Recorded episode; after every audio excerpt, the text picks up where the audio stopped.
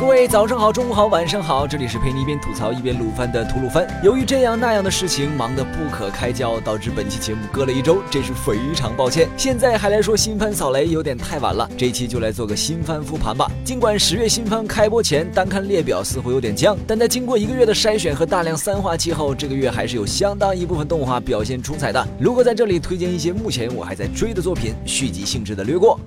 关键词：迷之三 D。宝石之国这动画 PV 出来的时候，我不知道有多少人关注着这些看上去像妹子的无性宝石人。起码陆哥期望值不高。然而播出后，嚷嚷着要操钻石的人真是一抓一大把呀！漫画原作我曾经看过，尽管设定和画风都比较清奇吸引，剧情也十分哲学有深度，讲述人类的三种分身——月人、宝石人和贝族之间互相伤害的故事。不过分镜有点意识流，着实让人难受啊。而动画版改善了这个问题，采用 3D 制作，让动画分镜十分放肆，各种流畅画面让人看的就是一个爽。特别是战斗画面，人设也比漫画版更符合大众审美一些，所以整体观感在十月番中也表现得十分优秀。其实本作的剧情黑得很，吃瘪吃屎是常事。主角离叶时想要成长，还要多做个几级铺垫，而且变强了也不是什么好事。不过总体而言，让人期待，推荐指数五颗星。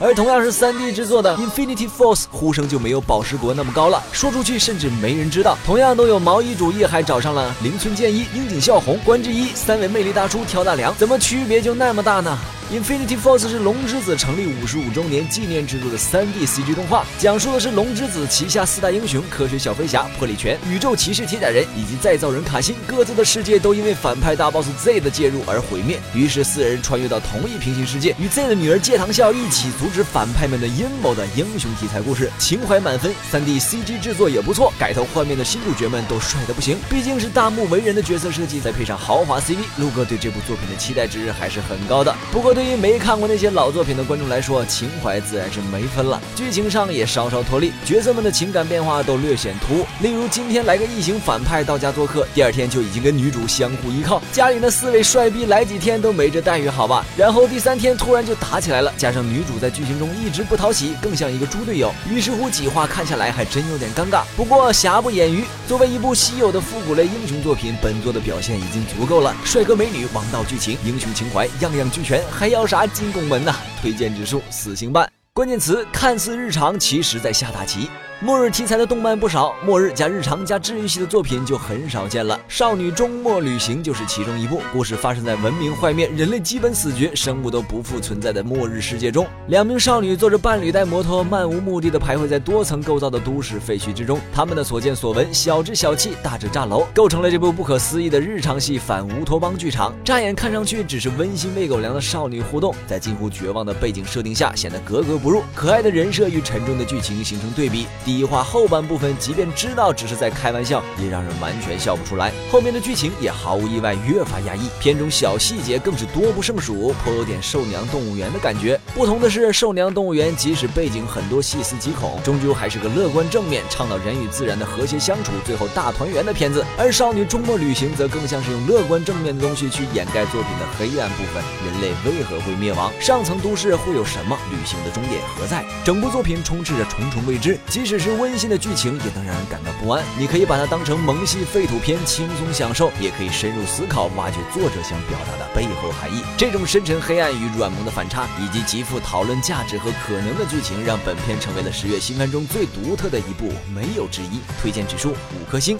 另一部看上去比较日常的动画《同好会》，又是一部中日合资的新番动画。第零话特番更是声优们来中国吃吃吃，顺便宣传的印象。有钱真是可以为所欲为呀！前作动画讨论《同好会》，国内资源不多，不过基本上是平行世界，所以不影响观看。本作的主意声优都挺新，但本作玩的梗可不新。第一话开始，短短三十秒就有飞跃巅峰，高达蓝宝石之谜、美少女战士、超时空要塞等一大堆复古梗。第二话上来就是拿去把水手服风格的 BGM 配上一段脑残舞，派。传单必须要穿兔女郎装时原封不动直接上梁宫的 BGM，还有从金毛女主嘴中冒出的各种恶搞当红动画作品的名字，第三话自嘲会被三话气等等，大量玩梗的同时还照顾了老中青少四代宅。而在这充满吐槽的日常剧情中，编剧又埋下了大新闻的伏笔，让卢哥给这部作品打上了神作预定的标签。然而不知道是不是过了三话期的界限后就有所松懈，第四话的剧情又有点狗血兼尴尬了，梗也没有以前的多，玩起来也并没有那么暴力了。只能说本作有。神作潜力，还能作为动画知识科普番来看，但后续仍有待观望啊！推荐指数四星半。关键词，这才是真日常。由于上个季度笨女孩的表现太抢眼，于是同样是幽默币主义，PV 又同样出现香蕉的关于我女朋友是一个正经币士这件事，简称关我币事，就让人怀疑幽默币是不是跟香蕉杠上了。然而看下来完全不是一回事，关我币事基本上就是一部下线版的妄想学生会。整部片子由下流梗外加一点点福利镜头组合而成。不过男主吐槽功力还有待加强，左滑崩坏也是挺常见的。整体上的欢乐度只能靠黄段子撑起来。所幸的是本作。的黄段子十分暴力，登场的角色就没几个正常人。从正经碧池女友到纯情碧池姐姐，还有以后会登场的百合碧池大小姐，喜欢调戏老实人的班委团伙和基佬盛夜，个个都是搞事精。随着角色增多，欢乐程度也会成倍增长吧。对这样的作品，我只想说，同志快醒醒，该起床搬砖了。推荐指数四星半。而已经被陆哥跳过几季的方文社，这季的调教咖啡厅就很对大众口味了。说到方文社，大家印象中都是一些百合作品，而调教咖啡厅居然加入了男人，还 一家加了三个，戏份还都不少。其中一个还是可爱的男孩子，嗯，这些都不是重点。已经动画化的方文社作品大多都是日常，调教咖啡厅也不例外。讲述的是一家类似女仆咖啡厅的店中，店员们扮演着不同的萌系角色招揽顾客，而女主角梅香由于眼神有点凶，有时候会露出看垃圾一样的眼神，于是被。要求饰演抖 S 角色，并 大受欢迎的故事，哎，死宅还有救吗？日本要完了！在陆哥看到这部动画 OP 的这个画面时，我就决定追了。真不是撸哥抖 M，我只是觉得有这种眼神的女主一般都很有趣，真的相信我。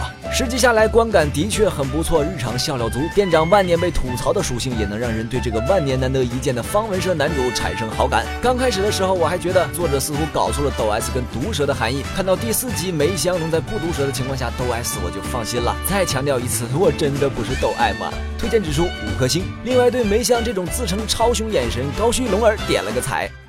关键词又到了白雪的季节。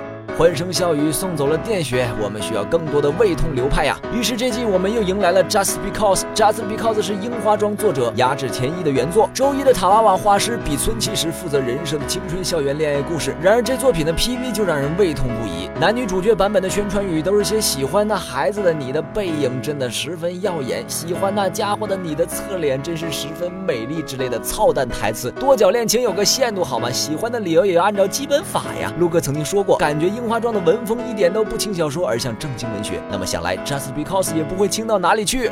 知晓一切，但非要投身泥沼的男主，眼中只有男二和自己完全忽视男主感受的女主，啥都没有看穿却成为混沌中心的男二。一众角色的关系让人胃痛却又放不下，忍不住接着看却又胃痛不已。如果你还没入坑，那请等出完再看，我是认真的。如果你已经入坑了，恭喜你，多准备点胃药，品尝这道青涩苦闷的青春大餐吧。推荐指数五颗星。另外一部稍微有那么点白的，如果有妹妹就好了中，其实苦逼的就只有一个人而已。本作是我的朋友很少作者平板读的另一部作品，讲述几位轻小说作家的日常故事。虽然标题挂着“妹妹”二字，但这完全就是标题党。想看妹妹的可以散了。本作就是一部披着妹控皮讲天降系的作品，连作者都在后记署名银发全裸美少女作家了，都不知道这车怎么翻。动画由银链制作，算是银链近期少见的高质量作品，加上是大沼心的监督，开播前陆哥就有关注。虽然几画下来，大沼心的风格并不明显，但原作者参与系列构成和剧本，让原作有点散乱的剧情叙事变得十分流畅。几位主要角色的形象也塑造的比较完整，我个人观感在十月份中能排上前排。只是福利向镜头比较多，观看时请注意莫要被家长发现喽。推荐指数五颗星。其他还有许多没有提到的作品，也都各有特色，像是满屏少女心但剧情太随便的《乌拉哈拉》，CP 阵容爆炸的女性向穿越剧《战客乐享曲》，少女游戏改编但男女通杀的《Code Realize》，创世的基君，同样男女通杀可爱到爆炸的百合篇《此花停奇谈》等等等等，楼哥都有追开，但由于各种原因，主要是时间不够，只能等以后慢慢再补。如果其中出了黑马，再来做一期节目集中安利吧。今后吐鲁番会继续向大家推荐那些值得补或者追的作品，感谢观众老爷们。对吐鲁番的支持，如果有什么意见或者番剧推荐，欢迎在节目下方留言。如果喜欢本节目，希望能点个收藏，点个赞。最后又到了每期一次的抽奖环节，本期的奖品是由鱼子酱送出的风兔盒子零食礼包一盒，款式任选，看番必备呀！只需关注鱼子酱官微，转发本期节目视频即可参与抽奖，获奖名单将在微博公布。鱼子酱淘宝店开业啦，只需扫描右侧二维码即可进入，涵盖动漫周边、衣服、首饰，不卖辣条，业界清流。客官们走过路过，不妨进来瞧瞧呗。那么本。本期节目就到这里，让我们下期再见，拜拜。